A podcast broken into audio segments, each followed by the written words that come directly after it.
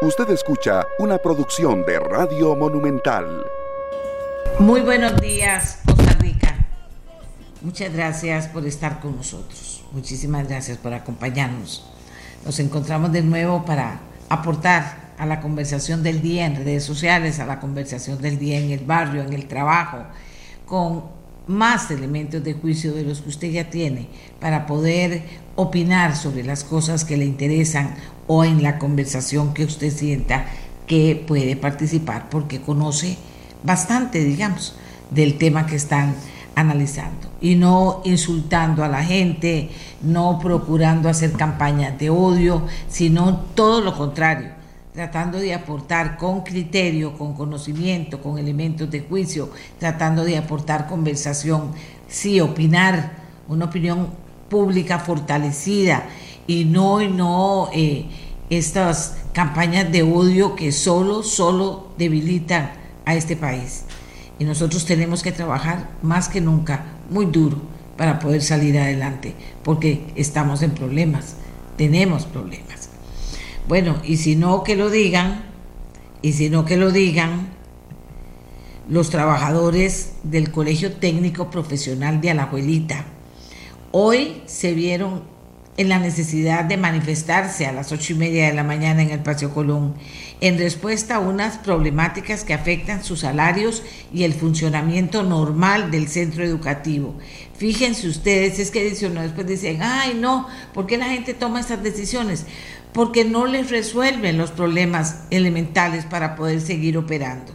En lo que va del año, el Ministerio de Educación no ha cancelado las lecciones interinas a docentes propietarios. Tampoco ha asignado las nuevas lecciones que debían impartirse desde febrero. Colegio Técnico Profesional.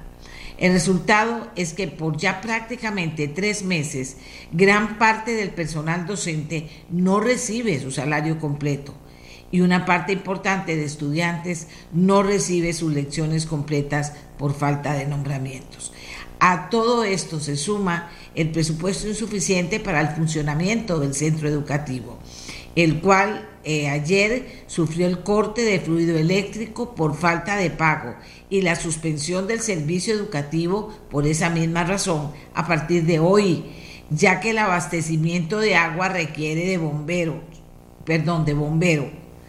El colegio estrenó instalaciones en el año 2020. Vean qué pecado, un colegio que está nuevo pero no cuenta con el presupuesto adecuado para atender las nuevas demandas de gastos acorde con la nueva estructura.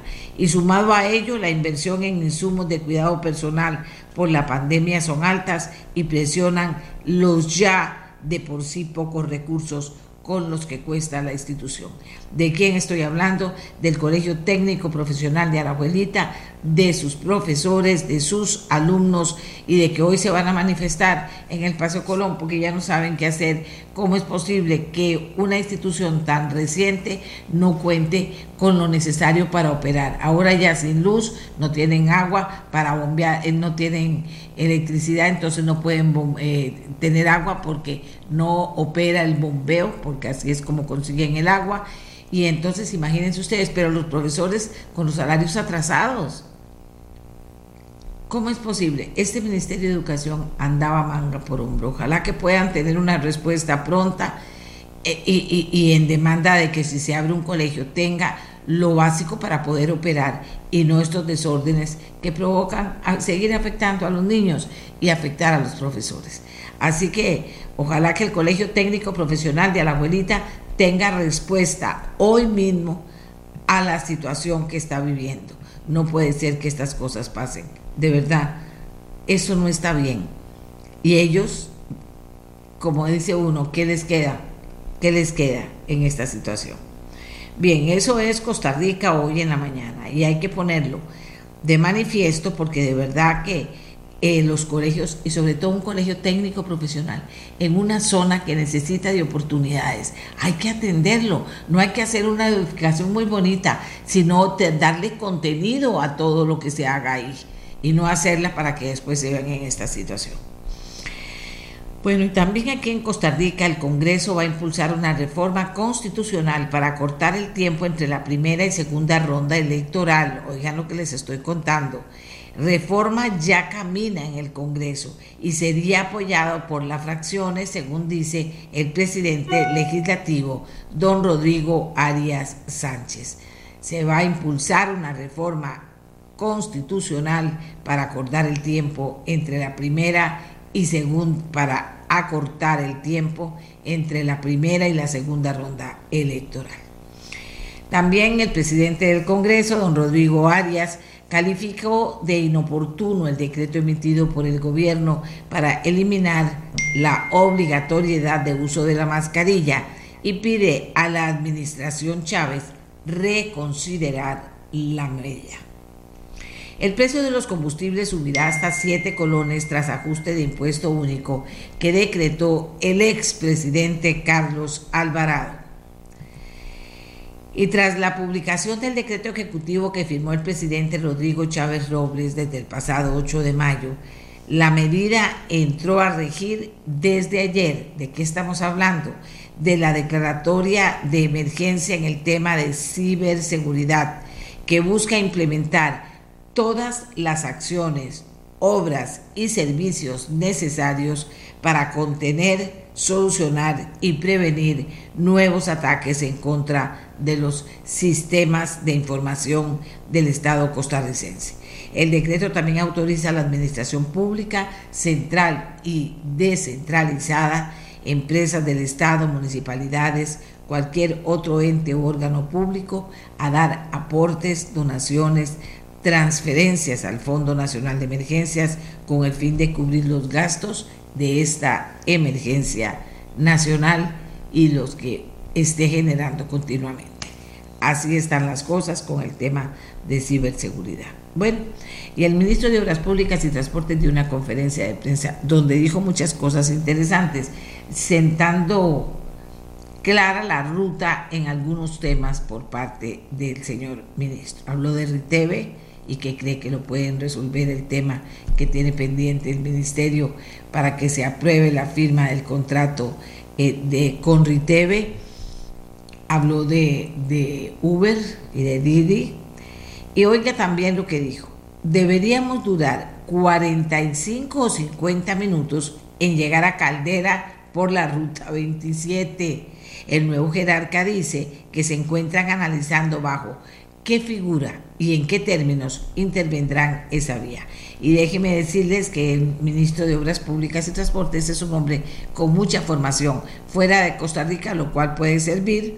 Eh, tal vez lo haga ver de verdad cómo lo logra, pero es parte de lo que quiere lograr el nuevo ministro de Obras Públicas y Transportes. Bien, en el mundo Europa levanta a partir del próximo lunes la obligación de usar mascarillas en aviones y aeropuertos. Los obispos instan a continuar con el uso de mascarilla en los templos. El llamado de los obispos es a mantener el uso de la mascarilla, especialmente en las personas más vulnerables. El sistema judicial de Nicaragua condenó a 9 y 13 años de prisión a dos dirigentes empresariales críticos del gobierno de Daniel Ortega, cerrando con ellos el ciclo de juicios contra más de 40 opositores detenidos en el 2021, acusados, según indica en la acusación, de cometer menoscabo a la integridad nacional. Eso dice Ortega. Ay Dios, dice, ambos dirigentes fueron detenidos en octubre del 2021 y declarados culpables por los delitos que, se le, imputa el gobierno. El juicio se realizó a puertas cerradas en la cárcel de la Dirección de Auxilio Judicial de Managua, conocida como el famoso Chipote. Ambos opositores fueron juzgados en base a una ley de defensa de la soberanía dictada en el 2020. Ortega acusa a ambos empresarios de conspirar contra su gobierno con ayuda de Washington. Ya hay 182 todavía presos políticos eh, que dice don Daniel que conspiraron contra conspiraron en el 2020 contra el régimen danielista, obviamente, u orteguista. El Senado de Estados Unidos fracasa en aprobar una ley que garantiza acceso al aborto. Otra noticia importante.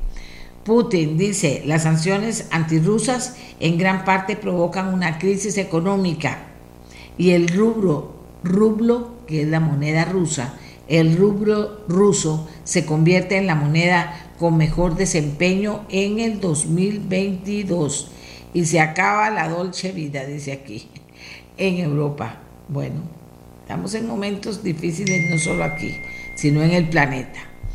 Y Estados Unidos supera el millón de muertos por COVID-19, mientras que Europa duplica la cifra. Esta es otra de las informaciones que tenemos listas en ameliarueda.com para que usted se pueda ir informando de lo que está pasando en Costa Rica y en el mundo. ¿Y de qué vamos a hablar hoy en el programa? De un proyecto que propone el gobierno para que los funcionarios públicos que no denuncien actos de corrupción puedan ser despedidos.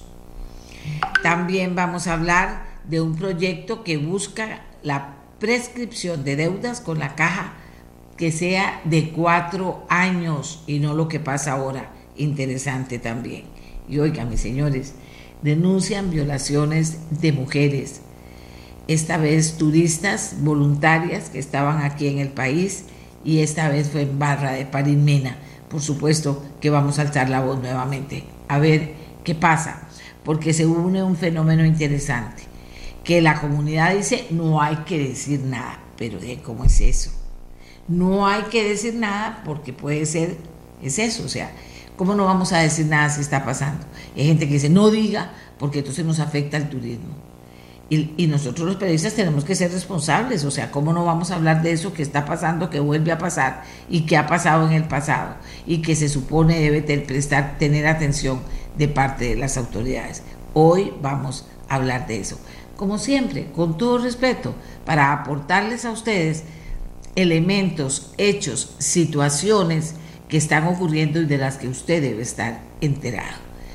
¿Verdad? O sea, eso es muy importante que usted lo tenga presente, porque nosotros no queremos eh, eh, caer en muchas campañas de desprestigio o de odio que no nos llevan a ningún, a ningún costarricense a ninguna parte. Entonces siempre tratamos de explicar por qué hacemos las cosas y por qué decimos lo que decimos aquí. ¿De acuerdo?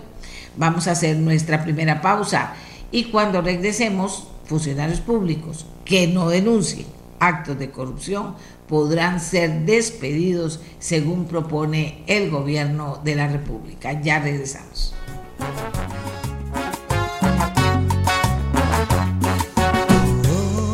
El presidente de la República, Rodrigo Chávez Robles, presentó un proyecto de ley que permitiría despedir a los funcionarios públicos que no denuncien hechos de corrupción a pesar de tener conocimiento de estos cuando ocurran en la institución en que se desempeñan o porque supieran de los mismos en razón de su cargo. lo anterior se desprende de una modificación que plantea el expediente 23.104 con la que se adicionaría un nuevo párrafo al artículo 3 de la ley contra corrupción y enriquecimiento ilícito. Le pedí a tres personas que nos ayuden a valorar la importancia que tiene este proyecto de ley, a la diputada Gloria Navas, penalista, abogada penalista, al abogado Rubén Hernández, constitucionalista, y a don Eva Lacuña, penalista también, para que ellos nos puedan situar desde su perspectiva en la importancia que pueda tener este proyecto de ley. Comenzamos con doña Gloria Navas. Muy buenos días, doña Gloria. Adelante. Buenos días, doña Amelia. ¿Cómo le va?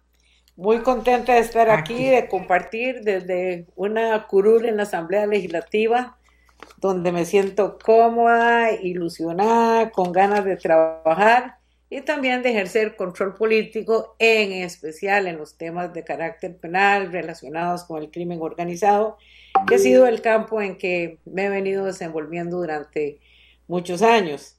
En primer lugar, quiero indicar que este proyecto de ley que se va a poner en la corriente legislativa es un proyecto de ley de las que yo califico de ocurrencias, porque no tiene una base científica, no tiene una base de razonabilidad, porque nosotros en el Código Procesal Penal ya tenemos en el artículo 22 y los incisos que ahí se incluyen lo que se llama el criterio de oportunidad, eh, lo del testigo de la corona, que también se le llama eh, el testigo arrepentido, que ya se ha venido estableciendo en varios procesos en el que interviene, por supuesto, el Ministerio Público, la defensa y un juez.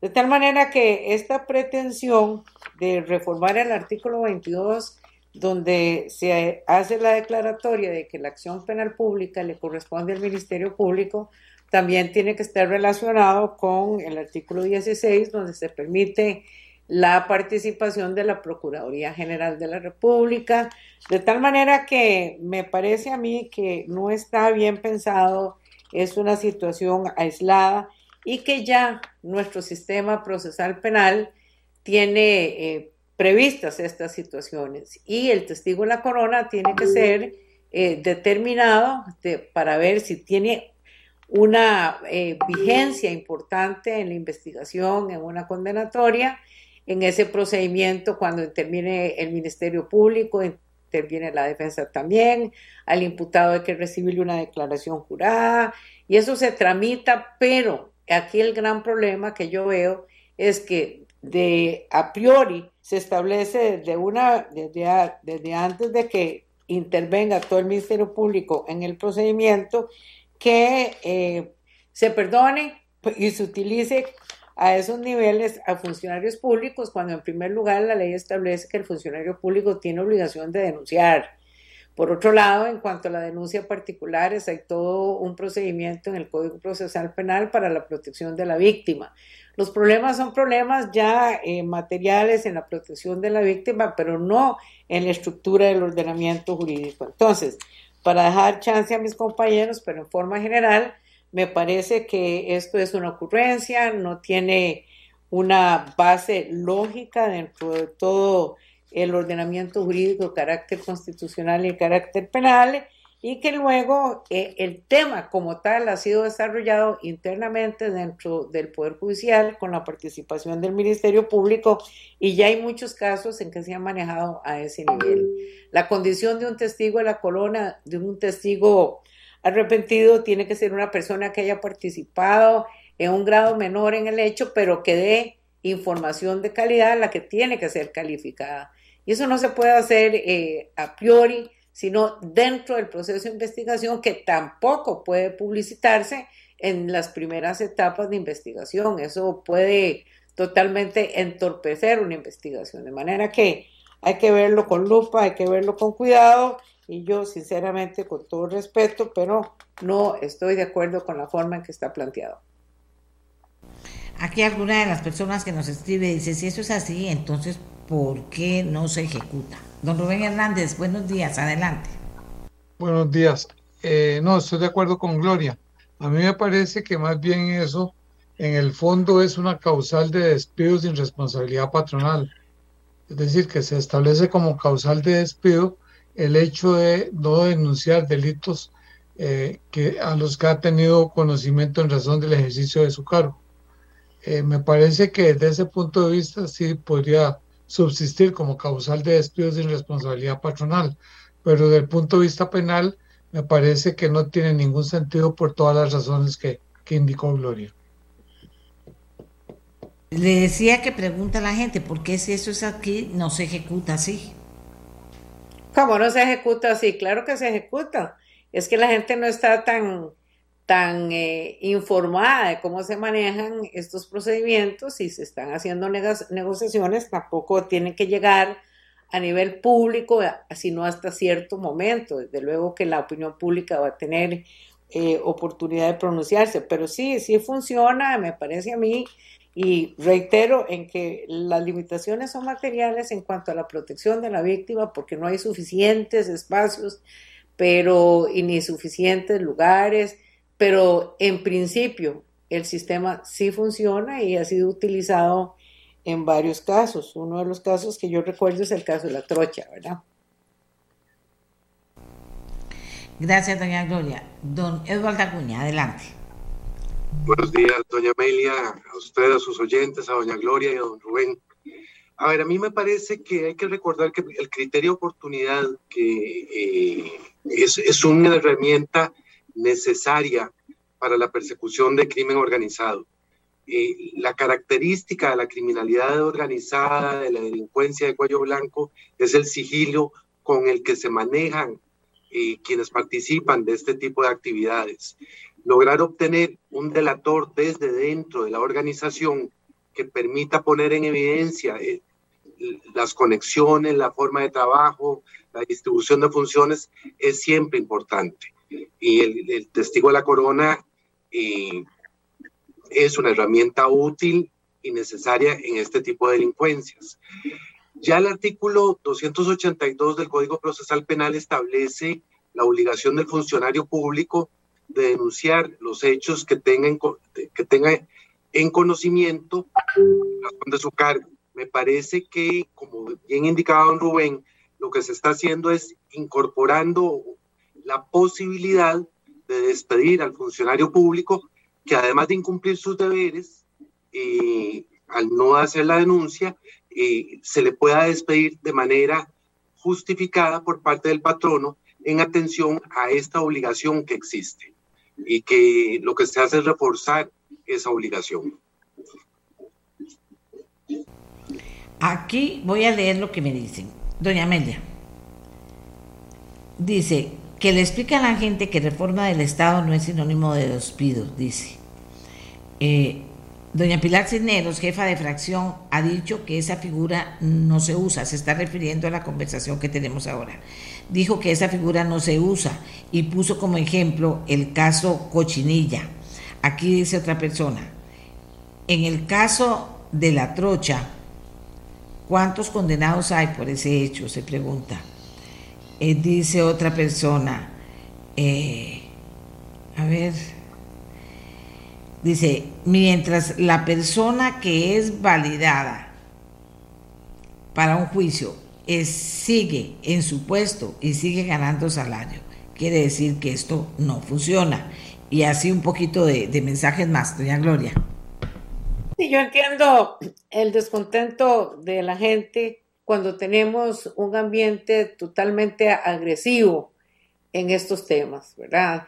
Eh, los homicidios no solo es que han aumentado, sino en la calidad y la forma en que se consumen. El caso de los femicidios. Es decir, hay un sentir totalmente razonable, aceptable y verídico de que la población está sumamente descontenta con el tema de la seguridad ciudadana, con la lucha contra el crimen organizado, con el tema estos de eh, la invasión de los hackers en las oficinas públicas, información delicada. Todo eso son hechos ciertos, son hechos que tenemos que atacar en definitiva, pero tenemos que hacerlo correctamente. Es decir, eh, declarar un, un, estado de emergencia en forma genérica sin seguir el ordenamiento jurídico, eso está mal. Y en estos temas específicamente, sí se han aplicado, pero hay que tener en cuenta, si se menciona el caso Cochinilla, por ejemplo, el caso Cochinilla en este momento, eh, independientemente de la gran seriedad que tiene en relación con el ejercicio de la función pública y los controles no aplicados en forma estricta con la colaboración de funcionarios públicos en los presuntos hechos, es un caso que está en investigación. Y el Código Procesal Penal tiene desarrollados criterios de oportunidad que no todos son relacionados con el testigo de la corona, sino que Puede ser que exista la posibilidad de un proceso abreviado sin ir a juicio y se negocia la compensación económica y eso se ha dado en muchos casos. Pero específicamente en este caso yo creo que el ejemplo como tal podríamos decir que es prematura en este momento. Podría darse perfectamente que algunos de los funcionarios públicos que están ahí acusados eh, digan eh, qué elementos de juicio puede aportar de tal manera que en, etapa de investigación el asunto es delicado, es complicado, hay mucha gente eh, investigada y entonces hay que esperar a ciertos momentos procesales en los cuales uno quisiera como ciudadana que eso se, resolviera de un día para otro, pero hay complicación eh, en las investigaciones, hay complicación en el grado de participación, hay complicación en la información de calidad que puedan rendir las eh, oficinas públicas, si verdaderamente el MOP hizo alguna investigación y llega a conclusiones. Es decir, la investigación en estos casos eh, no es sencilla, es complicada, hay que reforzar, eh, digamos, la calidad de los funcionarios que intervienen en todas estas investigaciones, pero el sistema como tal eh, es bueno, el sistema como tal funciona, de tal manera que creo que la gente es importante que informemos periódicamente qué es lo que pasa con estos casos, qué es la forma en que las autoridades legislativas debemos funcionar y tener en cuenta sumamente eh, presente la opinión de las personas que se sienten afectadas y que siguen con responsabilidad todos estos tipos de asuntos. La gente sigue sigue insistiendo porque creo que eso es lo que no, no, no han podido convencerlos. Oigan, ahí están todos en la misma, eh, en la misma nota, ¿verdad? Diciendo que entonces, porque no pasa nada, que entonces hay que hacer algo diferente porque lo que está pasando no da resultados y eso que lo vemos todo el tiempo. Eh, dice aquí, bueno, a mí me parece mucho más práctico que se denuncien a los empleados vagos y que no trabajan y que eso sea causal de despido. Dice, ¿qué opinan los expertos del corruptor en incógnito, un agente encubierto que intente corromper al funcionario público? Y voy a seguir para no, que no se sientan que no los tomen en cuenta. Eh, ¿Qué pasa con él? Eh, vamos a ver. Tengo que leerlas antes para no... porque la gente se molesta. Con todo respeto, dice, ellos no saben lo que se vive en una institución como la caja, que está secuestrada por corruptos y eso no va a cambiar nunca, dice otra persona. Eh, y así dicen o las personas. Las personas creen que eso, lo que hay, no opera. Y ustedes dicen, pero ¿cómo? Si aquí tenemos todo lo que haga, todo lo que nos llevaría a lo mismo, a que la persona tenga que irse, a que no se vaya sin prestaciones, a, todas las cosas que señala la ley. Pero la gente siente que eso no es suficiente. Don Rubén. O que no está operando, que hay que hacer algo diferente. A mí me parece que, hay una gran diferencia entre la realidad y la percepción de la mayoría de la gente. La percepción equivocada se da muchas veces de por ignorancia en materias legales y de ignorancia. Y la gente piensa que cuando se, eh, eh, se desata un escándalo, ya automáticamente todos los señalados son culpables.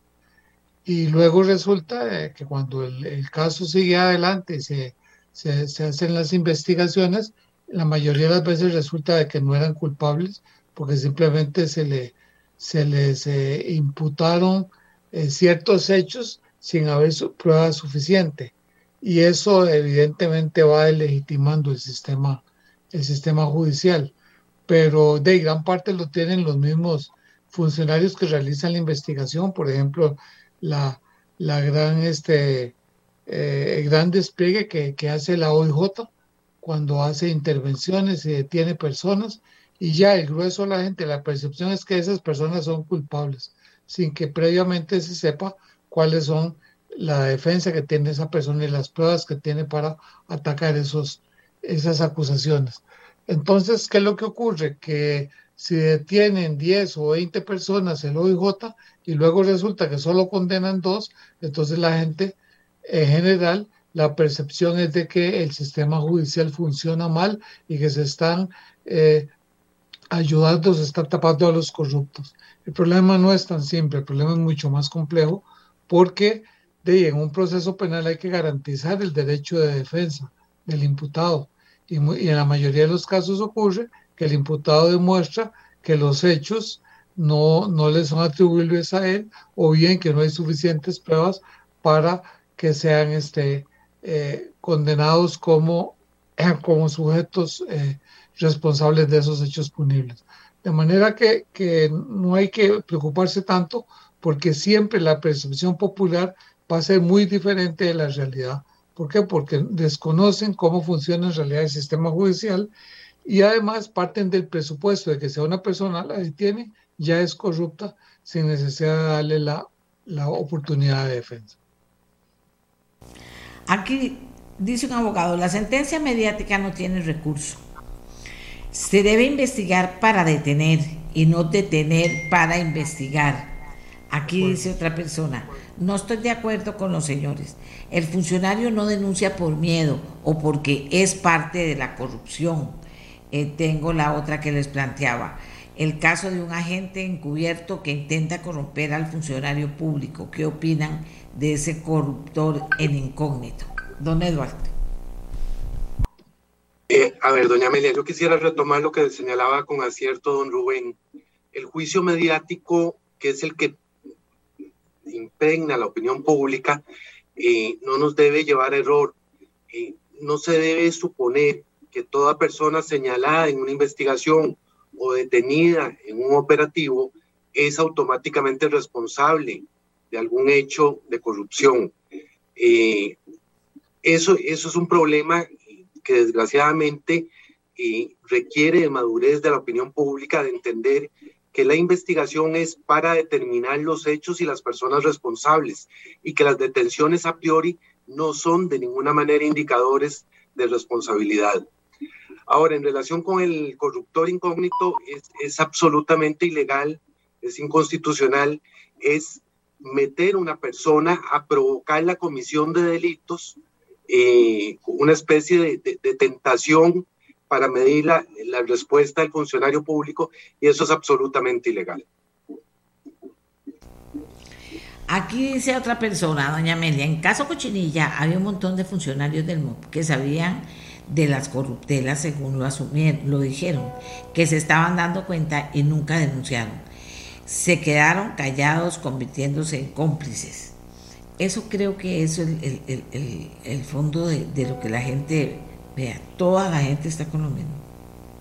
Sí, eh, doña Amelia, me permite, eh, esa, esa percepción de la gente me parece que es correcta y hay una situación donde no hay una comparación igualitaria entre lo que está pasando en un proceso y la percepción de la gente con los medios de información también que rinden datos sobre los casos, pero no les están dando un seguimiento, digamos, intenso o técnico respecto a lo que está pasando en la investigación eh, policial y la investigación del Ministerio Público.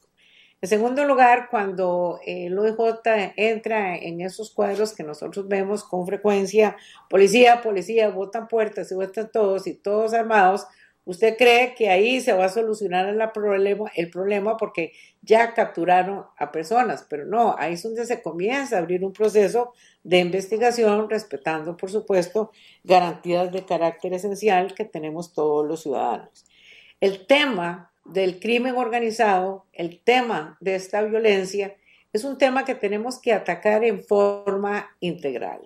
En primer lugar, eh, debo indicar que en la corriente legislativa, está eh, el proyecto para poner en funcionamiento con parte de todo el procedimiento legislativo eh, eh, encaminado para poner en funcionamiento el Tribunal de Crimen Organizado que fue creado y que por falta de presupuesto no se ha puesto en pleno funcionamiento. Un tribunal especializado en crimen organizado es sumamente importante porque es más técnico, muy especializado y a la vez va dictando jurisprudencia y directrices para la investigación. Eso es una parte.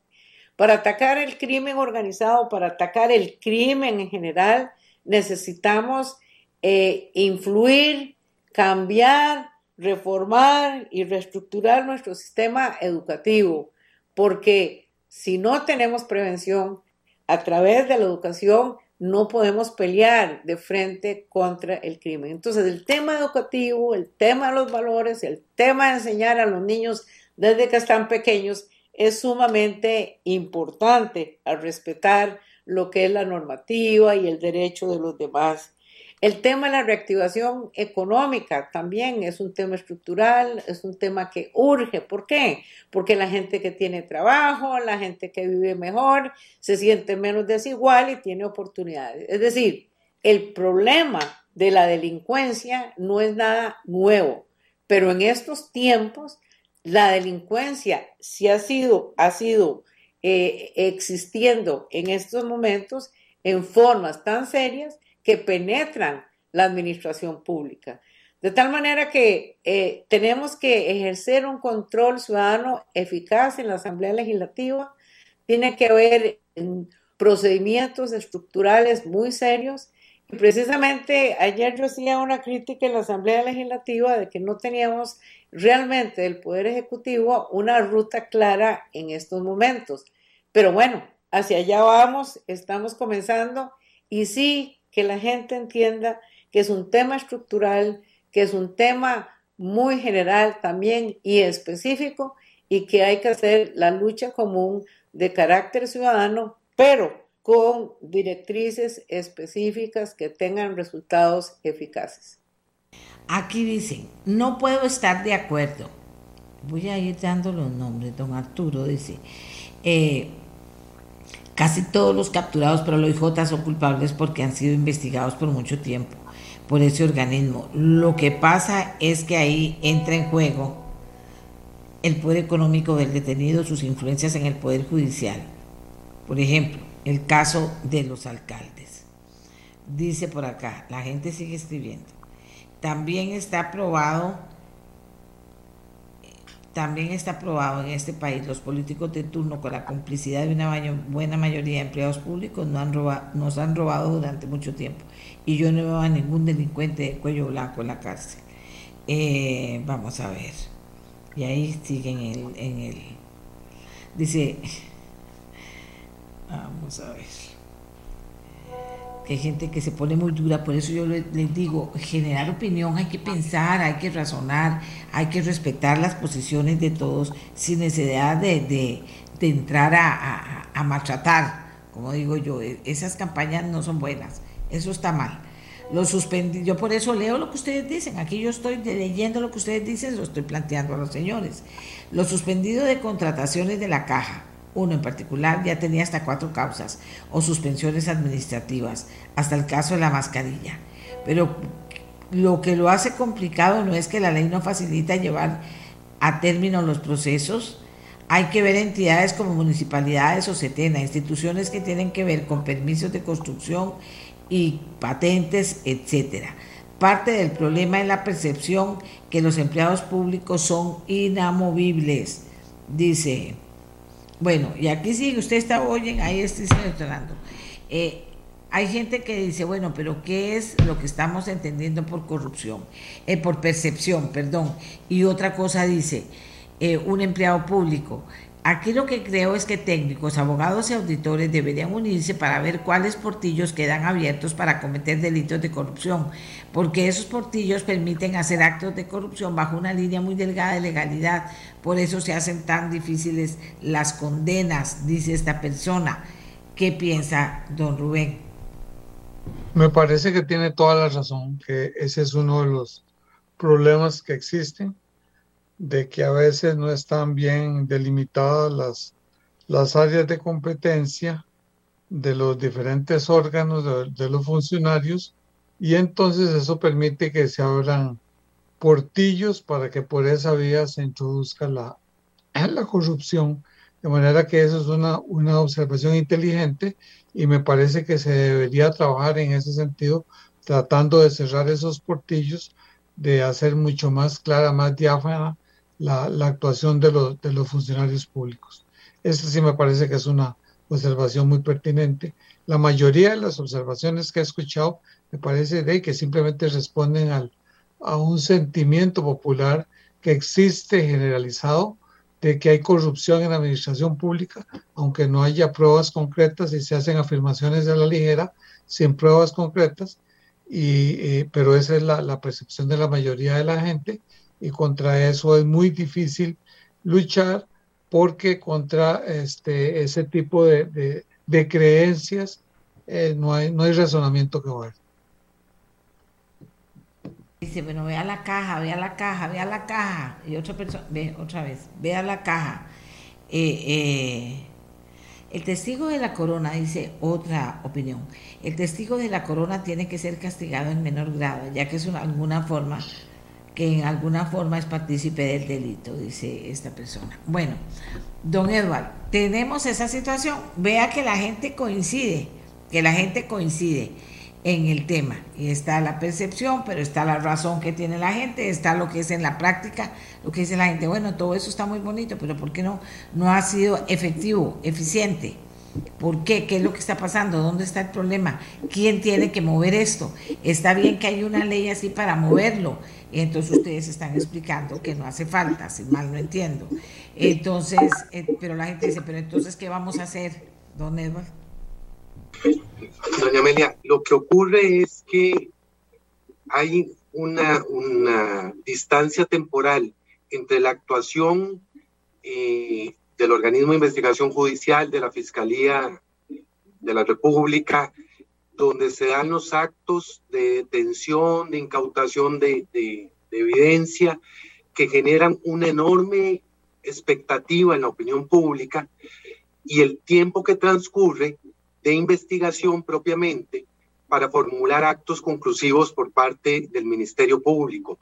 Esa diferencia temporal entre el acto que hace que la gente opine y crea que hay responsables, que hay actos de corrupción, y el hecho de un juzgamiento conforme a nuestro ordenamiento, esa distancia temporal entre un momento y otro, genera una sensación de impunidad en la ciudadanía, porque el ciudadano no, no está comprendiendo que los actos de investigación no son juicios, no son señalamientos certeros de responsabilidad, y entonces interpreta que si una persona fue detenida o fue señalada, automáticamente es responsable. Y como los procesos no están siendo eh, prontos, la distancia temporal lo que hace es crearle al, ciudadano la sensación de impunidad, de que el sistema no está respondiendo a tiempo. Me parece que hay que mejorar la eficiencia y la respuesta en tiempo eh, por parte de la, del Ministerio Público y los tribunales de justicia para que se reduzca esa brecha temporal y poder generar entonces una diferente percepción por parte de los ciudadanos en cuanto al nivel de impunidad que se está considerando, me parece sobre bases equivocadas eh, en relación al tema de la corrupción. Aquí nos están diciendo también, aquí yo estoy tratando de interpretar un poco para no tener que leerlos todos, porque son muchos, pero, pero eh, vamos a ver, la gente al final dice, si lo que sí, lo que está no sirve, hay que hacer algo y hay que cambiar las cosas.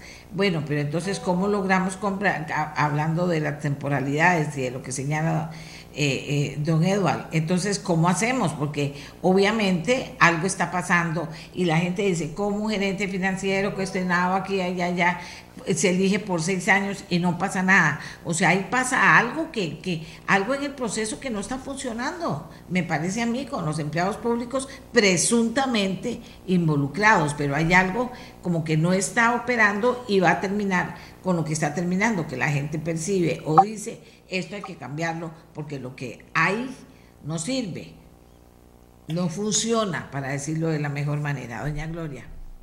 Doña Amelia, eh, la gente tiene razón de sentirse frustrada, de sentirse ofendida y por muchas razones.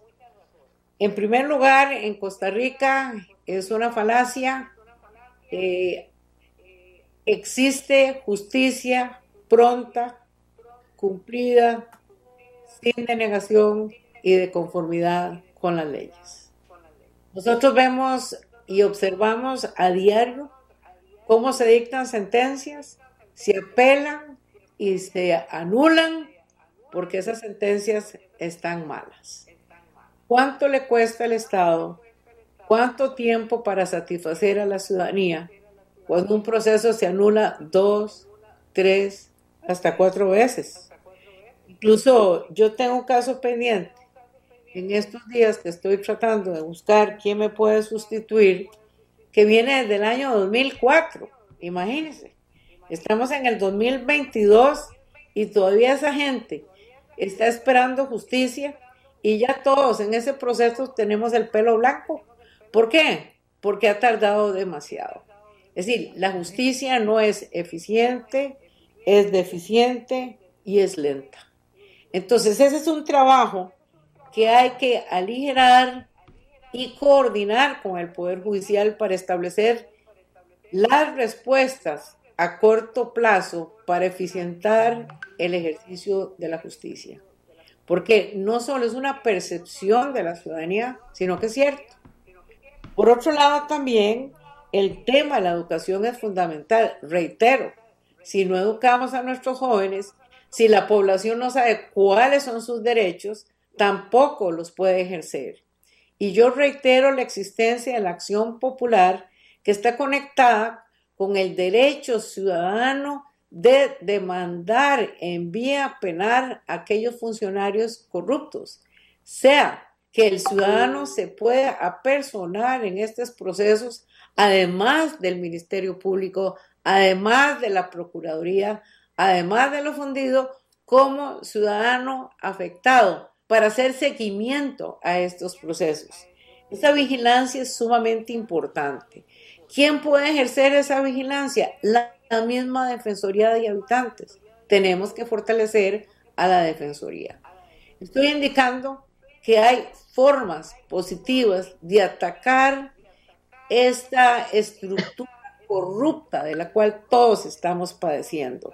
De tal manera que es un tema de prevención, tema de educación, tema de eficientar al Poder Judicial, tema de contar con con reestructuración del Estado, que hay que trabajar en eso, que urge. Todo esto urge. En Costa Rica, la mayoría de las cosas, aunque no se declaren decretos de emergencia, son de emergencia nacional. De tal forma que si valoramos incluso el resultado de elecciones con un 40% de abstencionismo, eso quiere decir que la gente no tiene fe en el sistema. Y eso es muy peligroso para nuestra democracia. De manera que todos como ciudadanos debemos eh, tomar las medidas necesarias, mantenernos vigilantes y nosotros los funcionarios que estamos ahora en posiciones de representación, esforzarnos, trabajar 24/7 y coordinar con los otros poderes para avanzar hacia una Costa Rica limpia, hacia una Costa Rica en que la gente pueda tener confianza de que la lucha es una lucha ciudadana de carácter positivo. Aquí dice, cosas tristes porque se generaliza, no todos los empleados públicos somos corruptos. A lo interno de las organizaciones hay muchos procedimientos administrativos, sancionatorios, que hacen que muchos que prefieren no hacer, eh, o sea, no hacer eso con tal de no arriesgarse a caer en un proceso dicen otra de las personas. Y ya no voy a leer más mensajes porque vamos cerrando ya la, la entrevista, pero, pero sí sobre la mesa, no sé, lo tengo que poner, el tema de la mora judicial. Es que finalmente, ¿quién se hace cargo de todo esto? Es el Poder Judicial el que tiene que cambiar las cosas como las está haciendo.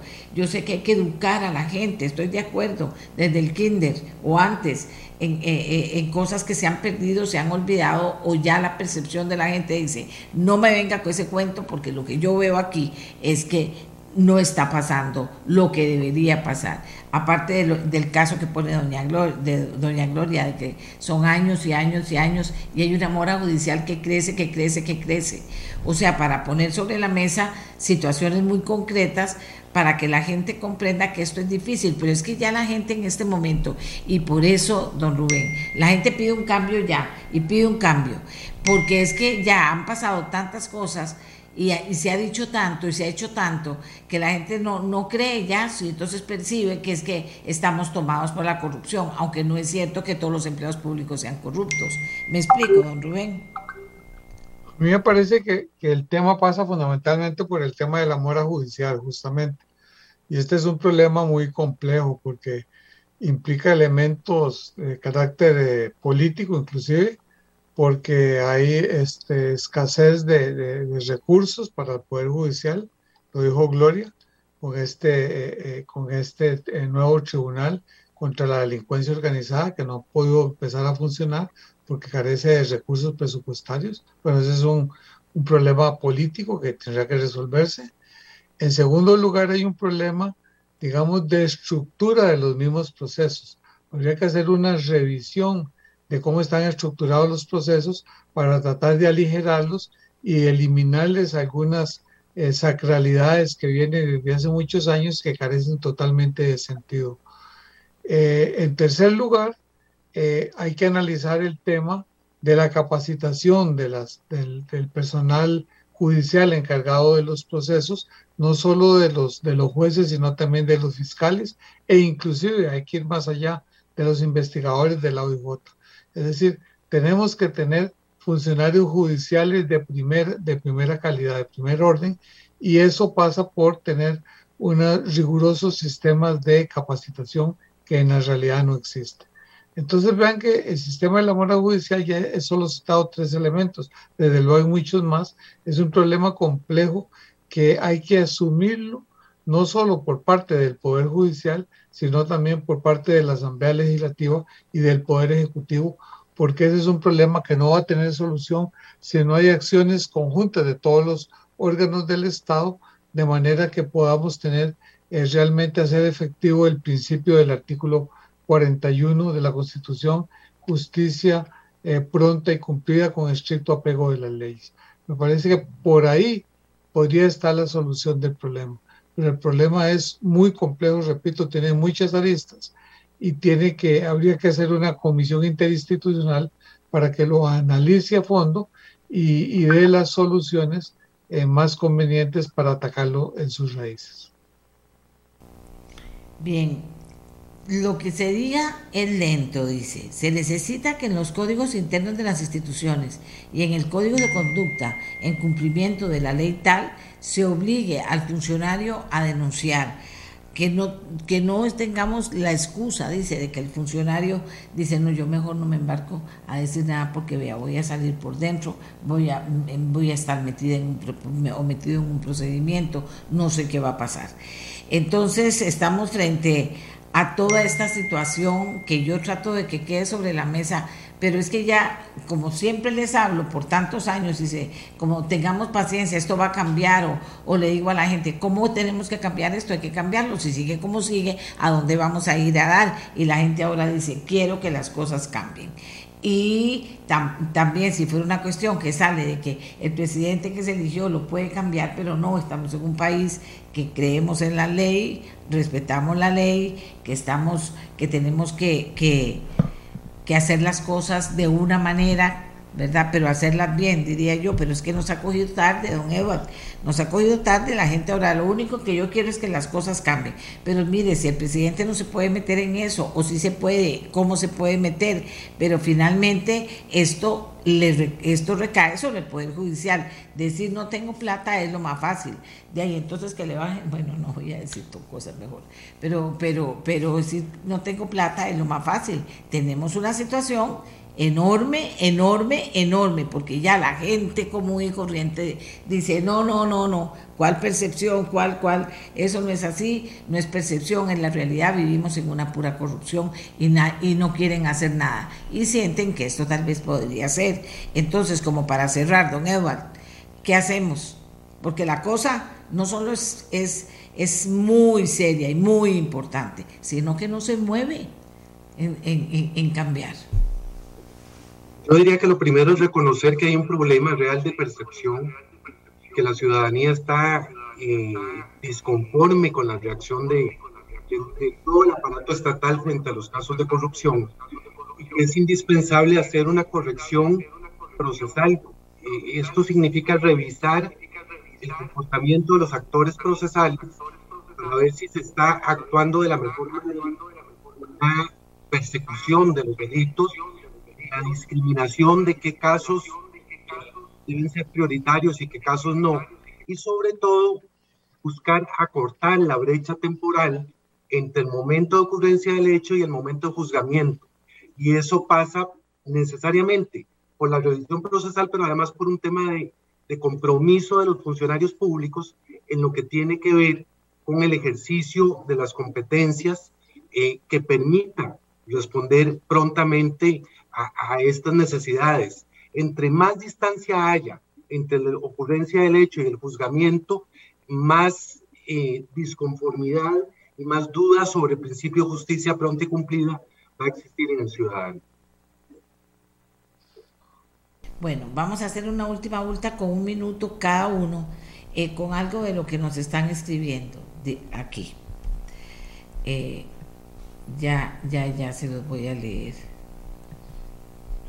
Dice, un buen ejemplo de eso es el caso de la trocha. El 4 de mayo se cumplen 10 años de que Francisco Jiménez denunciara. Se hicieron investigación por meses, 65 allanamientos, 26 imputados. Muchos llegaron a aceptar juicio abreviado, aceptación de cargos, testigo de la corona. Y el año pasado, en enero, se elevó a juicio y hoy aún no se ha iniciado. Eso es lo que, por eso es que el público pierde la confianza. No puede ser que, lleven más de cuánto dice aquí, de 30 años o de 20 años, eh, esa cantidad de años y que no haya nada todavía de resultados. Un minuto para doña Gloria, un minuto para don Rubén y un minuto para don Edward. Sé que todos tienen obligaciones, pero un poquito cerrar el tema. Doña Gloria, con lo que está sobre la mesa. Adelante. Sí, es triste y la población tiene toda la razón y nosotros también como abogados y litigantes eh, sufrimos toda esa muerte judicial. El problema en el Poder Judicial es sumamente delicado a esos niveles. Me parece que debe haber una reforma del Estado a esos niveles, hay que trabajar duro en eso. Tiene que haber una coordinación institucional, como la menciona don eh, Rubén, y también reformas eh, fundamentales en el procedimiento penal para aligerar los procedimientos. Uno de los que yo podría mencionar es la etapa intermedia, me parece que es una etapa que no tiene una gran finalidad en el sistema actual y que retrasa los procesos.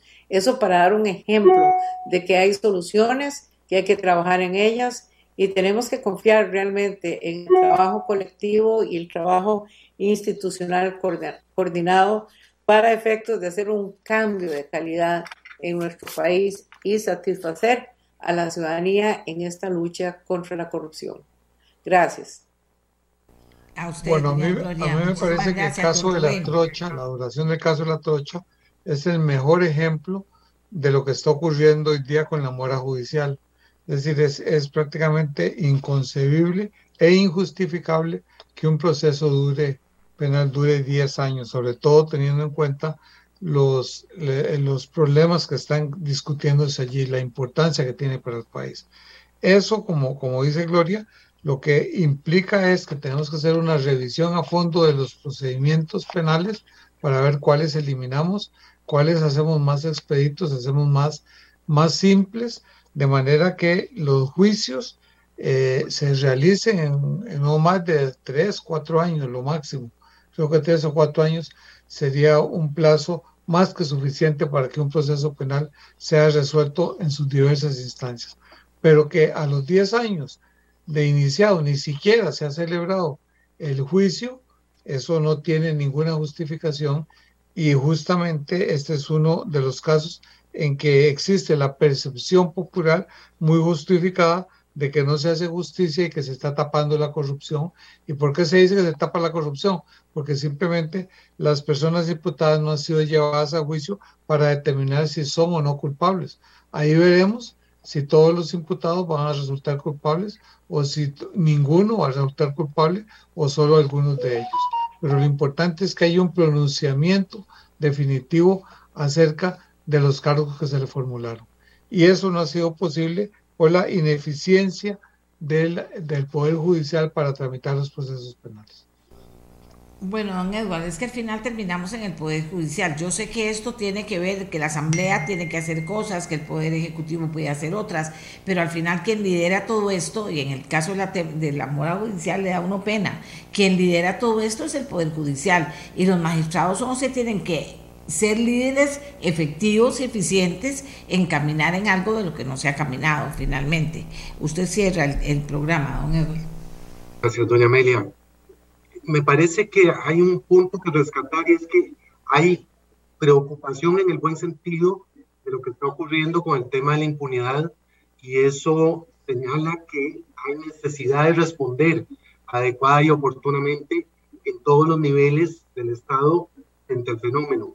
En el caso del Poder Judicial, yo creo que se han hecho esfuerzos, todavía no son suficientes, pero hay que recordar que eh, existen mecanismos para ir, digamos, discriminando los procedimientos. Existen las soluciones alternas, existe la posibilidad de los criterios de oportunidad, existe la justicia restaurativa, que no se han potenciado todavía de manera suficiente para eliminar la carga eh, ordinaria de los procesos, pero que sin duda tiene que ser el camino a seguir, porque el Poder Judicial tiene muy limitado su, su, su cambio, su, perdón, su, su, ámbito de acción, y es que no puede hacer aquello más, más allá de aquello que le señala la propia ley.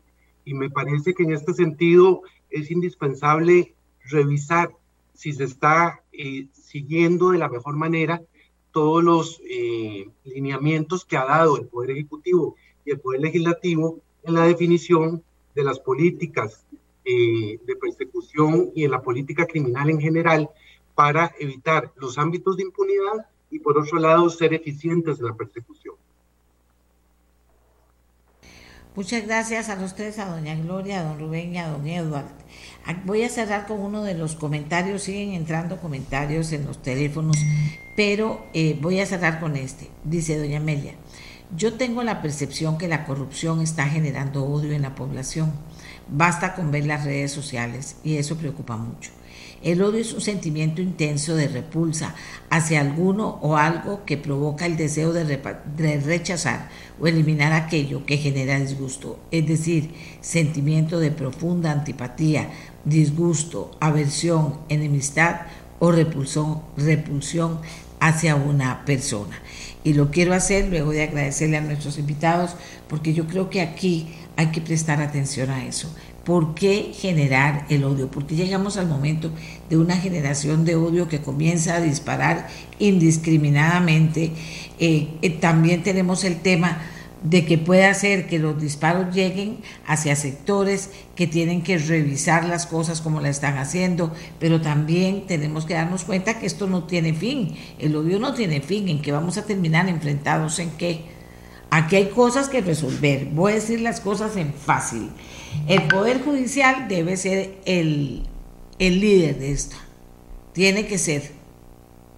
Dice, la percepción es lo más importante a nivel social, ya que si la percepción sigue siendo de que por sí nadie va a la cárcel, la gente seguirá viendo viable delinquir, por una parte, pero hay otra gente que dice, no, esto hay que cambiarlo, hay que cambiarlo y hay que cambiarlo, porque lo que está, y entonces ahí viene ya lo han hecho muy bien nuestros invitados, han puesto sobre la mesa todo lo que significa cambiar, todo lo que hay que tocar. Yo creo que es el poder judicial, por eso hay que fijarse muy bien en qué magistrados se eligen y, poder caminar esa máquina de una manera diferente, porque estamos en, en, este país, hay muchas instituciones públicas, y eso lo digo con todas las palabras, lo cual no significa que todos los empleados públicos están en esa nota, pero que han entrado en una zona de confort, como que no pasa nada. Y la mora judicial nos viene atacando por Dios, hace cuántos años y lo que eso significa y los gastos que trae y, ahora llegamos al punto, señores, al punto en que ya no es cualquiera el que habla de esto.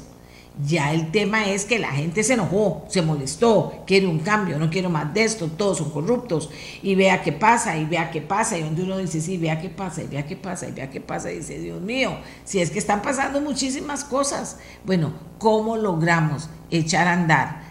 Esa máquina. Debería haber una, una iniciativa del Poder Judicial y si tiene que tener apoyo del gobierno, pues reunirse con el gobierno, pero en positivo, en sujeto, verbo y predicado. No vengamos a hablarnos y a decir qué buenos somos y todo lo que hemos hecho.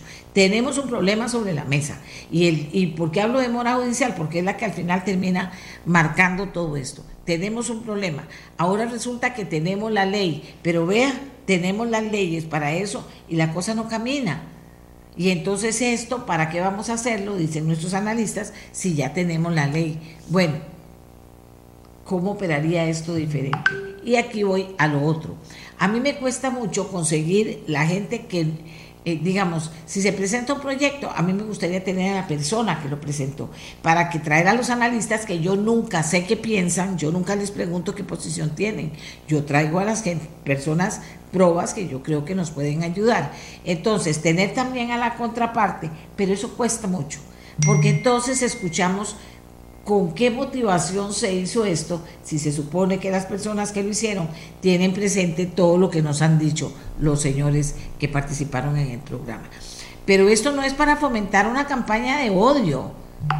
Esto no está bien. El odio solo nos divide. Señores, tenemos que ver cómo lo arreglamos. Yo estoy de acuerdo. Tenemos que oír muchas voces. También estoy de acuerdo que tenemos un enorme problema, estoy de acuerdo, pero que hay sentar responsabilidades también. Y aquí todos, que no comiencen a disparar leyes a lo loco, sino que el Poder Judicial pueda presentar algo que tenga sentido, una ruta finalmente que nos mueva sobre el tema de la mora judicial. Y yo sé que hay montones de cosas en todos los poderes, pero algo hay que mover para que no pase lo más triste, que es que ya la base de esta democracia, que son nuestros, nuestros coterráneos, la gente que vive aquí con nosotros, una cantidad impresionante de gente que ni siquiera fue a votar. Otra gente que dijo queremos un cambio y fue a votar por el cambio. Pero mucha gente que no fue a votar quiere un cambio también.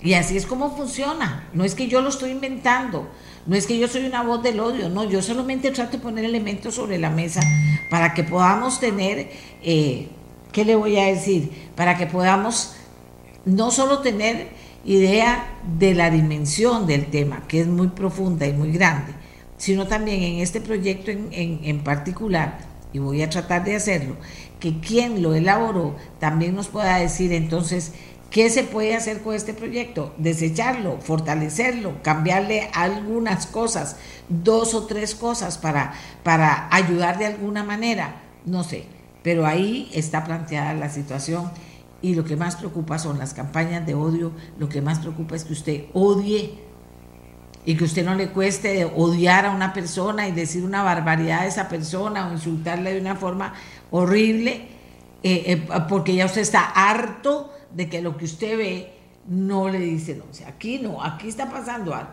aquí qué es eso, esta corrupción y todo esto y no pasa nada, aquí hay pasa algo. Bueno, y entonces después, cuando hablamos de mora judicial, que vamos a hablar un día de estos, de mora judicial, usted dice, pero ¿cómo ha pasado esto? ¿En qué momentos pasó esto? Bueno, yo creo que el más idóneo para comenzar a mover este aparato, que a veces parece un elefante dormido, es el Poder Judicial, pero que todos los poderes y todo el país tienen que ayudar.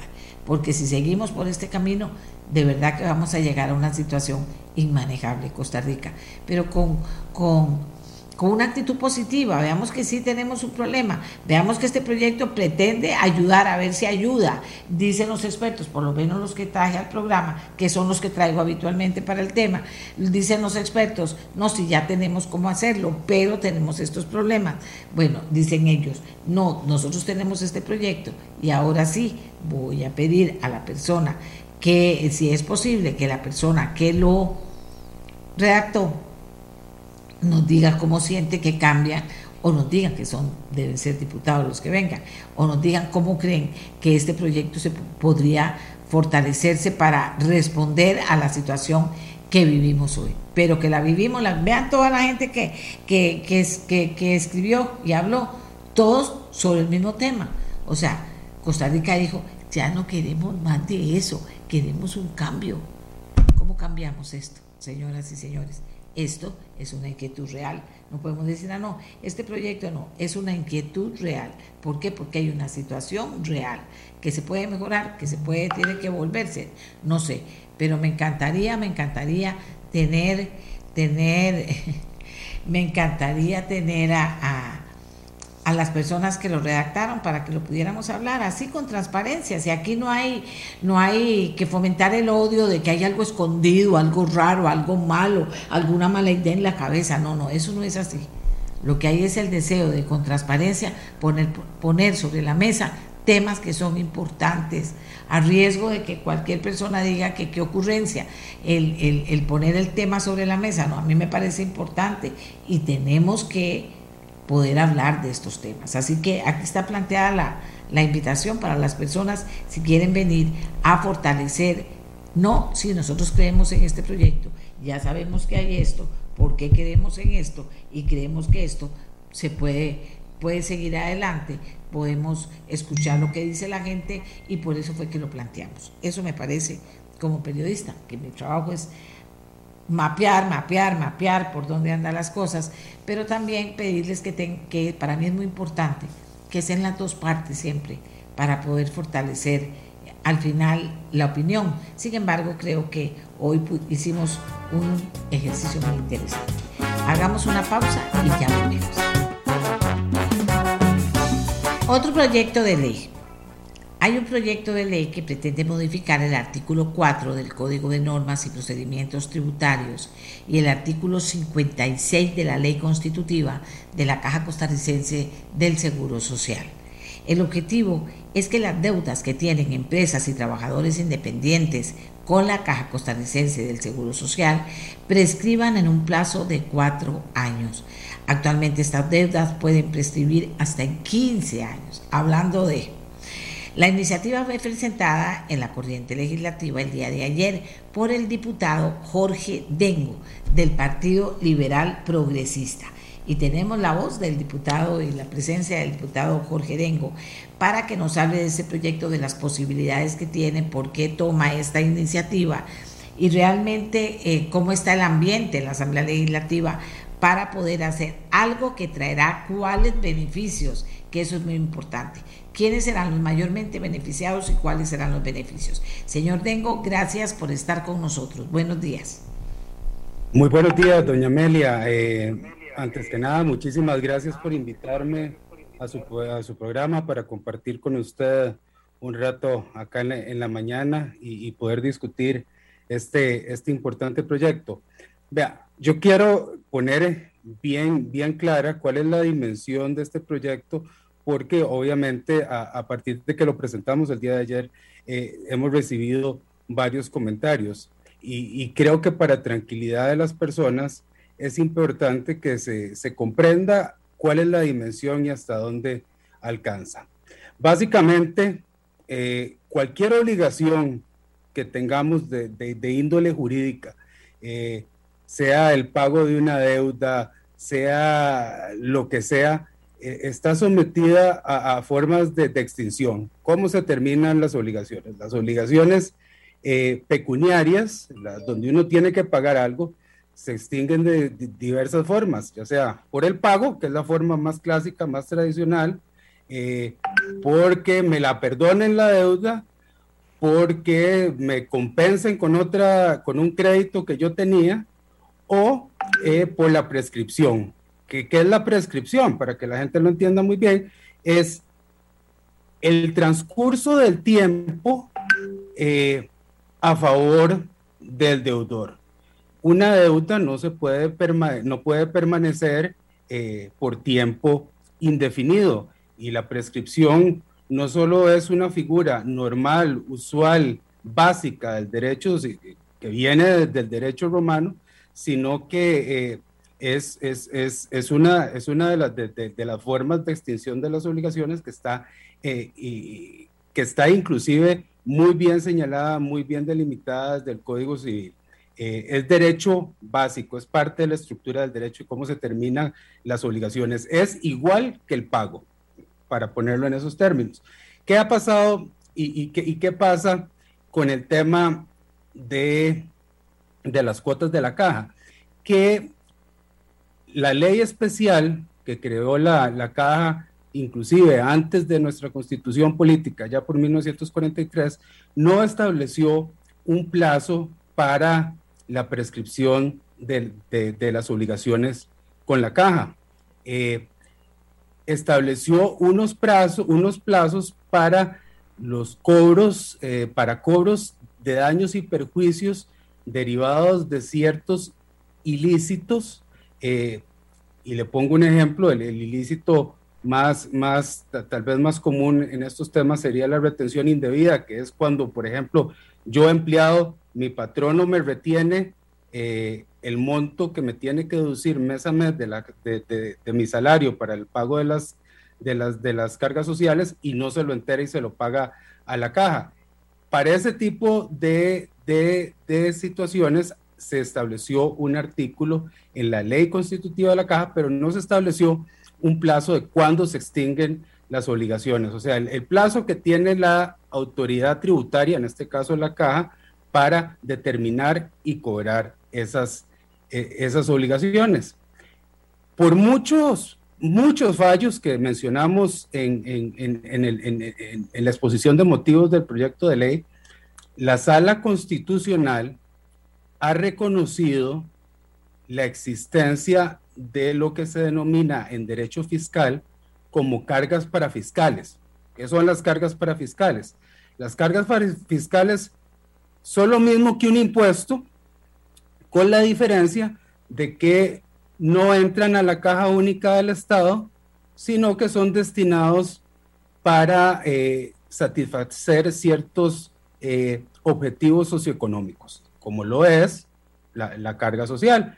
Eh, de misma cuenta, la misma sala constitucional ha establecido en, reiterados fallos que las cuotas, las cargas sociales son cargas para fiscales. Entonces, ¿qué es lo que estamos haciendo?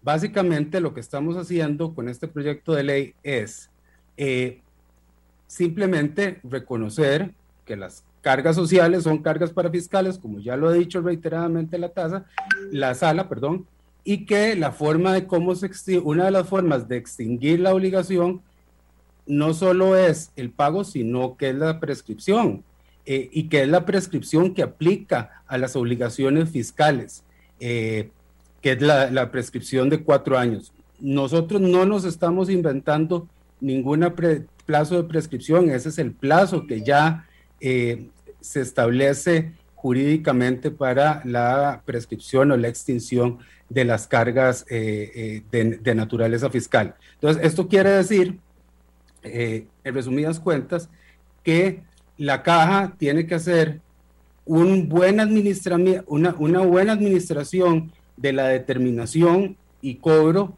de sus cargas, de las cargas sociales a su cargo, tanto como lo tiene que hacer la misma tributación directa. Es, es el mismo principio, el mismo plazo que aplica para el IVA, que aplica para el impuesto sobre la renta, aplicaría entonces para las, las cargas de la caja, para que, la, para que eh, el día de mañana usted no esté sentada eh, en, su casa, doña Amelia, y le llegue una, una determinación de oficio, un cobro de la caja por actividad suya en el año 2022, en el año 2035, que son casos que han pasado y que, y, que le pasan a muchísima gente y sobre todo a, pequeños patronos, eh, a, pequeñas empresas y a, trabajadores independientes que se ven entonces empujados, desgraciadamente, a vivir en, la informalidad.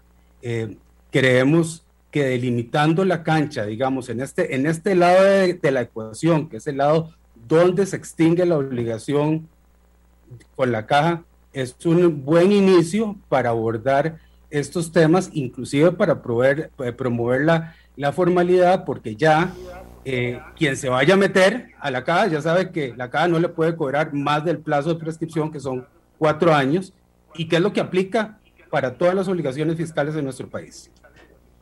Ok. Aquí alguien me pregunta, señor Dengo, se lo voy a leer textual de mi momentito. Dice, en caso que se aprobara este proyecto de ley, sería retroactivo. Le consulto porque por una mala asesoría de la misma caja, ellos me multaron y actualmente tengo un arreglo de pago por deuda de los últimos 14 años. Soy trabajador independiente por más de 20 años. Eh, es una muy buena pregunta. No, el, proyecto está, este, eh, eh, como, como lo expliqué, está establecido para atender en este momento un lado de la, ecuación que es la extinción. entonces, no se podría pensar con este proyecto en particular en la aplicación retroactiva, sino que sería la, la regla que aplicaría para adelante. Sin embargo, y esto sí es muy importante. Eh, el tema, y sobre todo en el caso de este señor, que ese esos son los casos más, más, más, más, más comunes, eh, doña Mele. Yo le voy a señalar a usted una, una estadística, me lo va a permitir leer una estadística que, que, que, incluimos en, en, en, la exposición de motivos. Eh, y que sale de, de, un reportaje que hizo el, Semanario Universidad, en el cual dice que alrededor de 113.715 trabajadores independientes de los 250.000 eh, afiliados bajo esa modalidad ante la caja se encuentran morosos. Eh, yo no creo, honestamente, que la gente en este país le quiera deber a la caja. Eh, yo creo que se han visto atrapados en un sistema eh, y se han visto atrapados por malas interpretaciones de la inspección de la caja y es lo que sucede, por ejemplo, en el caso de este señor. Para deudores anteriores, anteriores a la reforma de esta ley, hay que entrar en otra discusión. Hay que entrar en una discusión sobre la misma naturaleza jurídica y la constitución de la obligación. Y, hay muchos abogados eh, en este tema muy competentes que han, que han, estado, que han estado señalando continuamente eh, en artículos. Le pongo un ejemplo, el doctor eh, Adrián Torrealba, sé que Donoto Guevara también ha estado en esto en el pasado, e inclusive cuestionan la existencia misma de la obligación en el caso de los trabajadores independientes, pero eso es un tema que tenemos que discutir a, a, futuro después de este proyecto. Este proyecto lo que busca es tener las reglas claras de cuándo termina en este momento y aplicaría a partir de que ojalá podamos aprobarlo en la Asamblea Legislativa. Muchas gracias. Aquí un señor me dice, el mismo señor me dice, imagine que hace cuatro años, cuando me pasó esto a mí, los inspectores de la caja hicieron un barrido por todo y hoy varios colegas están en la misma situación. Yo diría triste, eh, triste triste situación, sin duda alguna. Viera, sentí como si me hubieran metido la mano en la bolsa y me quitaran los ahorros de muchos años. Sí, sí, sí, le entiendo exactamente. Señor Dengo, muy interesante. ¿Qué diría usted? ¿Qué ambiente tiene esto en la Asamblea Legislativa ahorita? Pues ayer eh, tuve la oportunidad de conversar eh, con, con, varios compañeros, eh, lo oyeron muy positivamente como yo le estoy diciendo, doña Amelia, esto es, un, esto es una, una modificación netamente jurídica muy, muy avalada con criterios de la sala, eh, porque esa es otra de, las preguntas que la gente puede tener, porque obviamente la sala se ha pronunciado eh, en temas de la independencia y la autonomía de la caja. Esto no toca eh, esos puntos porque básicamente el tema de la extinción de las obligaciones es algo que solo se puede aprobar por ley. Entonces, definir el plazo de prescripción es algo que nos toca en la Asamblea Legislativa y es algo que podemos hacer. Y, ayer conversándolo con varios compañeros, pues tiene, tiene muy buen ambiente y espero que podamos hacer un, debate de altura, que sea rápido y que podamos, podamos tenerlo afuera lo antes posible, porque esto yo siento que le va a dar claridad y esto es lo que busca el proyecto, dar seguridad jurídica y certeza jurídica para que los costarricenses sepan a qué se atienen, así como ya lo saben, por ejemplo, en, el caso de otros impuestos, como les puse. Bueno, muchísimas gracias al diputado del Liberal Progresista, al señor Jorge Rengo, por haberle explicado a ustedes. ¿Qué piensan ustedes de este proyecto importante, interesante? Hay mucha gente con mucha historia en esto, de cuántos años para atrás, de cómo esto después termina impactando. Pero lo más serio de todo es que hay que combatir la informalidad, lograr que la gente diga, vamos con la caja, no más informalidad, porque además, imagínate, que a como es la medicina privada, imagínense ustedes la medicina privada y usted sin tener plata para pagar porque está pagando lo que ya debía de antes y todo, ¿cómo hace si se enferma? Y si se enferma gravemente, para hablar de solo una de las cosas. Pero a la caja también hay que fortalecerla con mucha gente estando pagando a la caja y estar cubierto por la caja, por supuesto que sí. Pero entonces son situaciones, por eso le digo, aquí hay tanto que ir mejorando, que en la medida en que veamos caminar un poquito la mejoría, en esa medida vamos a estar desentrabando algo que yo no sé a quién le convino, no sé a qué horas inventaron los políticos que inventaron que con hacer un súper mamotreto enorme, elefante blanco de administración pública, íbamos a resolver los problemas. Y ahora tenemos que manejar ese mamotreto, elefante blanco, y tenemos que reservar todos los problemas generados por eso. Uno de esos, el tema de la caja y la informalidad. Está el tema pensiones también por ahí, pero también el de mora judicial que vimos ahora. Señores, nos volvemos locos, pero hay que hacer algo, hay que caminar, hay que desentrabar. Y efectivamente, yo repito, la mayoría de gente no fue a votar porque dijo, ya no creo en nada. Hay gente que sí creyó y fue a votar y quería votar por un cambio. Y, y esa gente que quería un cambio, se le une mucha de la que no fue a votar ni siquiera, pero que quiere un cambio. Porque sí, porque las cosas hay que cambiar y hasta se, se, acabaron algunas cosas, se cumplieron los, los, ¿qué voy a decir? Los ciclos de muchas cosas. Entonces hay que cambiar las cosas y hay que comenzar a caminar en ese sentido y hay que estar abiertos a hacerlo. Entonces hoy tocamos solo dos temas. Y el tema de la mora judicial, morrocotudo, les digo que no es cualquier cosa, pero la caja, otro temazo. La informalidad, otro temazo. O sea, estamos en eso. Costa Rica, vea, ya hemos saturado y ahora tenemos que ver cómo logramos ir marcando un cambio, con lo que nos dejaron de margen de acción, ir marcando un cambio para desenredar los nudos que están ahí.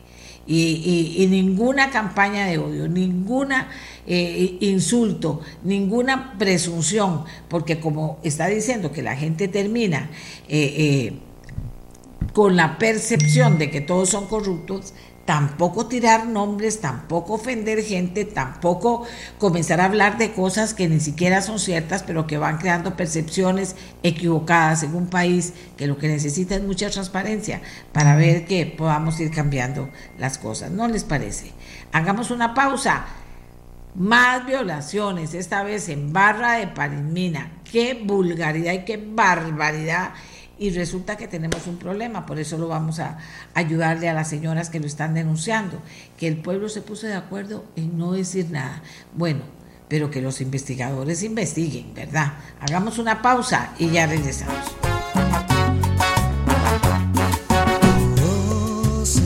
fuerza que cambia. Ver cómo. El latido de un corazón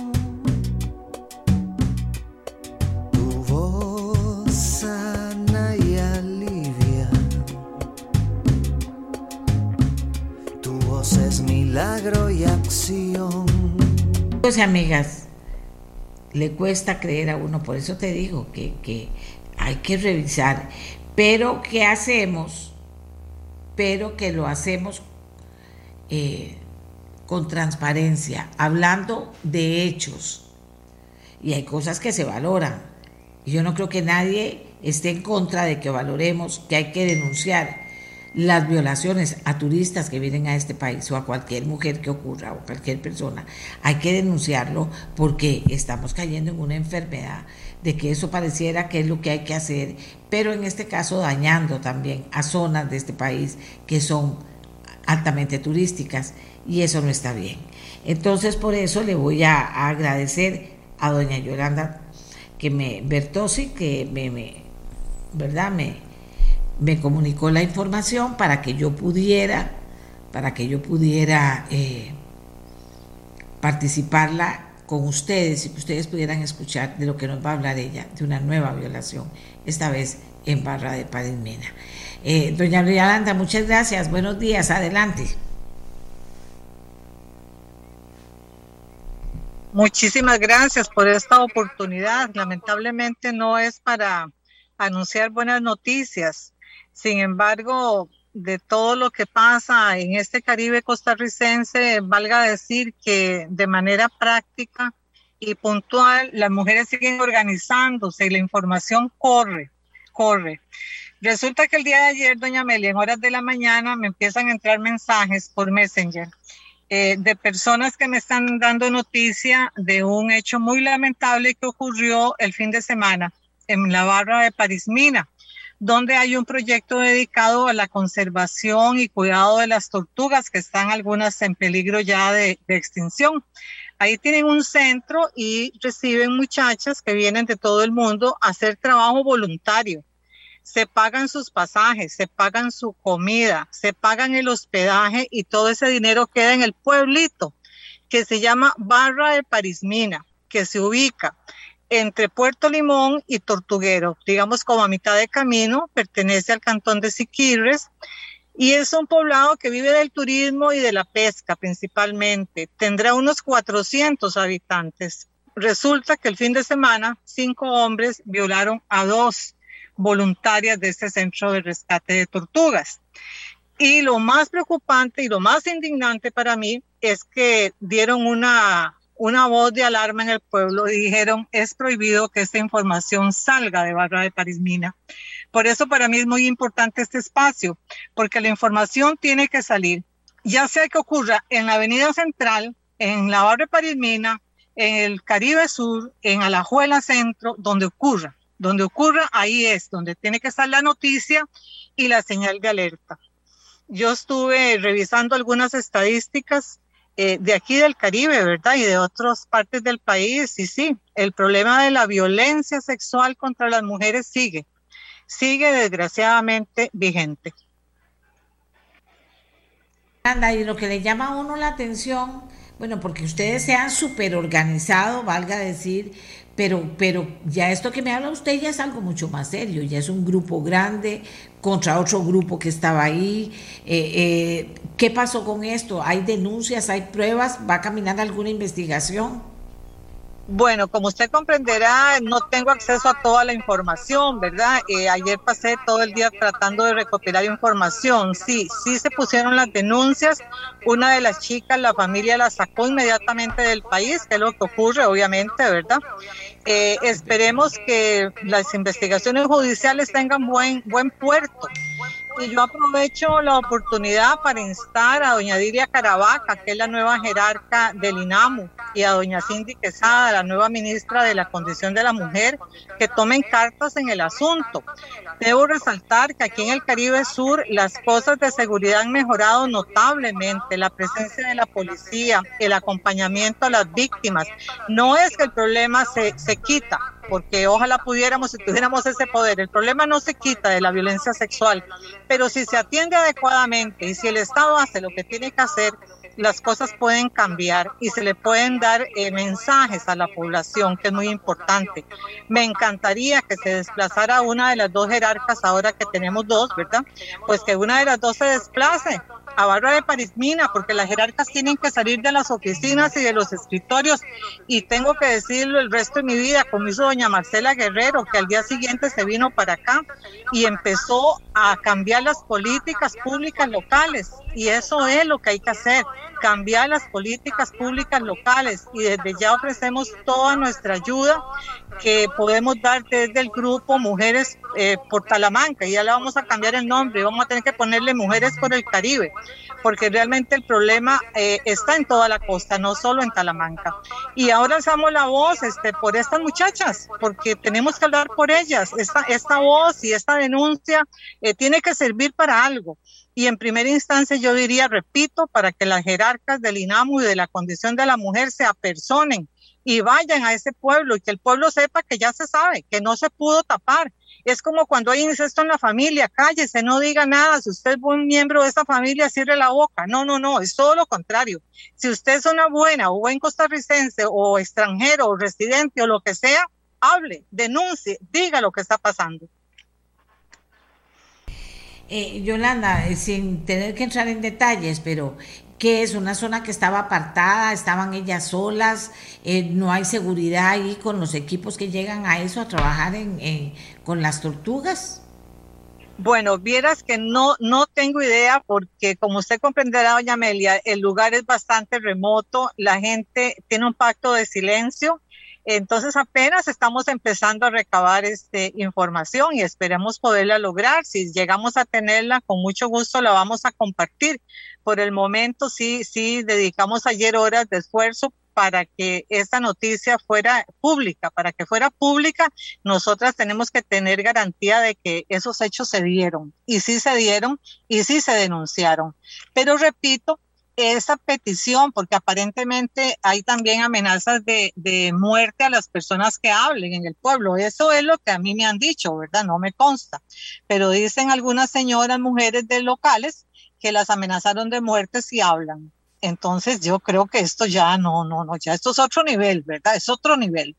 Y Parismina será un pueblo escondido, pero Parismina es de este país y las leyes que nos regulan a todas y a todos tienen que regular París Mina también. Y hay que dar un mensaje claro y enérgico. Yo no te podría decir, ¿verdad? Si hay presencia policial o no, no puedo porque me gusta hablar de lo que, de lo que tengo fundamento. Y en este momento no lo tengo porque las limitaciones son bastantes este, geográficas de comunicación y encima le vamos a aumentar esa, esa ordenanza, ese decreto, ahora que están de moda los decretos, ese decreto que se dijo silencio. El decreto en París Minas guarden silencio.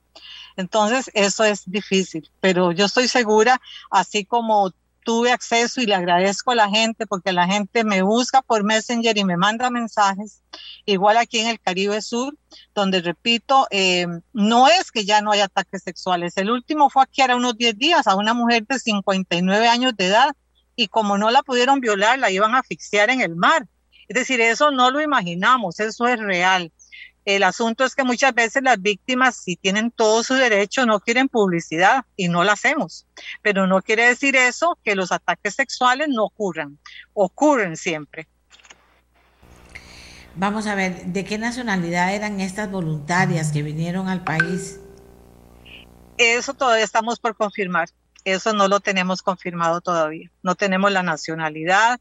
Eh, en el día de hoy esperamos recibir más, más información, pero sí repito que yo tengo eh, noticia de fuente fidedigna de varias fuentes, porque como les repito, para poder hablar de esto con propiedad, se necesita estar seguras de lo que estamos hablando. Hasta el día de hoy, nadie ha salido a decirnos, este, lo que hablan estas mujeres están mintiendo, es un error, están equivocadas.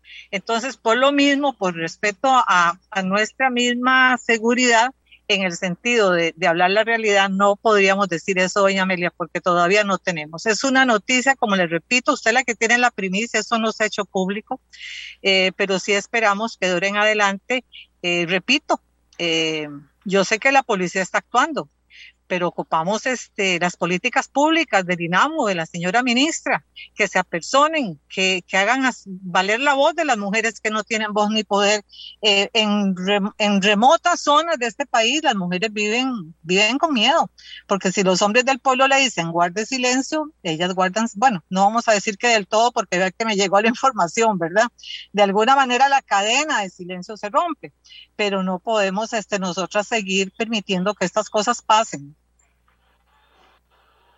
Ay, Yolanda, se queda uno sin palabras, ¿verdad? No, no, no logra, no, no acata. Yolanda, pero a raíz de la organización que hicieron ustedes, ¿usted considera que han podido incidir en algo, necesitan algo más? Ahora, Barra de Parispina, como usted bien señala, es un pueblo escondido. ¿Qué se puede hacer ahí? Porque ya, ya, ya imagínese que eh, ya solo mencionarla ya pone los ojos sobre ella, pero ¿qué es lo que se puede hacer realmente en esos lugares, Yolanda? Que no se puede hacer mucho, Amelia, se puede hacer mucho. Lo primero es que la gente entienda que las playas tienen que ser zonas seguras para las mujeres. Si ahí viven de, de, lo que llega, del turismo que llega, de estas muchachas que no son millonarias, que ellas ahorran, vienen con todo el amor del mundo a cuidarnos las tortugas y encima salen agredidas, porque un detalle, fueron cinco los violadores, no fue uno, fueron cinco los violadores. Entonces, eh, son lo, lo que hemos dicho siempre y las expertas lo han dicho, no son cuestiones de sexo, no, no, no, no, si, si ahora el sexo no, no es como en los tiempos de, hace 40 ni 20 años, ¿verdad? No es cuestión de que no tienen con quién ir y acostarse, para hablarlo en, de manera clara, no, es la relación de poder, es esa satisfacción que a ciertos este, machos alfa les provoca violar, porque si usted viola, invade un territorio, invade un cuerpo, y es el cuerpo de las mujeres que se está transgrediendo. Entonces, lo primero es la voz, eh, es la voz, lo primero es decirlo y que las mujeres de ahí sepan que se puede hablar porque son personas, porque es territorio costarricense, porque no tienen una jurisdicción aparte. El Caribe todo lo que pasa aquí dicen, ay, es mentira, es que son prejuicios, es que son problemas. No, no, no, no, no son problemas ni son prejuicios. Aquí pasan las cosas. Yo me pasé el fin de semana viendo videos en contra de esta muchacha cantante que salió con una camiseta. Ahora, no es solo en Limón, esto es en el mundo entero. Pero un montón de hombres hicieron videos y la atacaron tan duro mientras estaban cinco machos violando a, dos muchachas indefensas en una playa. Entonces, ¿cómo, ¿cómo es esto? ¿Cómo es esto? Y repito, esto no es otro país. El Caribe es parte de un país que se llama Costa Rica.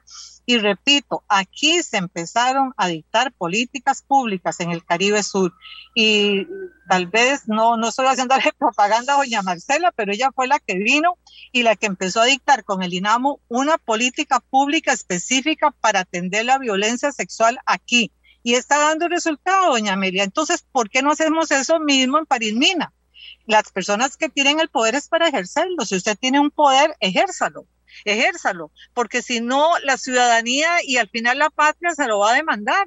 Queremos muchas personas, ¿verdad?, que quieren llegar a puestos de poder y llegan, enhorabuena, pero entonces ejerzan el poder. Doña Cindy y doña Dilia que se apersonen de manera inmediata, no que manden subalternas, no, no, no, una o las dos van, ahora tenemos dos, pues una de las dos que vaya. Y los jefes de la policía, como hicieron aquí, aquí movimos cielo y tierra y se cambiaron las políticas públicas. Bueno, ¿por qué no para París Mina? También tienen derecho las mujeres y las habitantes de París Mina. La razón, aquí dice una persona, Decirles animales sería ofender a los animales, pero dice otra cosa que me parece muy importante. Yolanda, que el OIJ demuestre que hay investigación en este país. Tenemos demostración de que las denuncias y todo eso ha ido caminando efectiva y eficientemente, Yolanda. Bueno, eso todavía no le puedo decir que me consta, doña Amelia. Hemos tratado, nos hemos reunido con el director del OIJ en San José, le llevamos información confidencial muy importante ya la habíamos eh, canalizado por medio de una víctima y aunque usted no lo crea y el país no lo crea, no habían pasado la información de San José a Bribri. Entonces me tocó llevar la información de, de segunda fuente a San José y luego venir a Bribri y traerle yo en persona la información a la investigadora de Bribri. Y eso lo digo porque tengo meses de estar detrás de eso y todavía no sabemos, todavía no sabemos. Me encantaría este, tener noticias, pero bueno, sabemos que ahí, ahí, ahí sí hay un secretismo legal, ¿verdad? Que ellos no pueden dar información, pero sí yo le digo lo que hicimos y la información no se había movido de San José aquí a Bribri. Entonces se queda una como con muchísimas dudas, doña Amelia, qué es lo que está pasando, ¿verdad? Pero sí, sí, mi, mi opinión ha sido que el OIJ de Bribri, para hacer el caso específico donde yo vivo, eh, debe ser reforzado, debe ser reforzado y debe investigarse los datos que las últimas víctimas nos han proporcionado, obviamente de forma secreta. Ellos los tienen. Yo me encargué de que desde el primer día tuvieran en San José los datos y luego aquí en Bribri pero bueno, no, no sé, no sé, sería bueno escuchar a usted que puede convocar eh, oficialmente a ver qué dicen las voces del OIJ.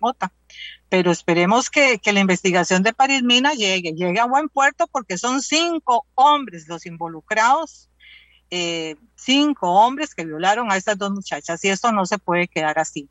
Es más, hay un dato que me dio una de las informantes muy, muy interesante. Ella me dice que andaba hace poco una cachorra de, manigordo, no sé qué especie silvestre.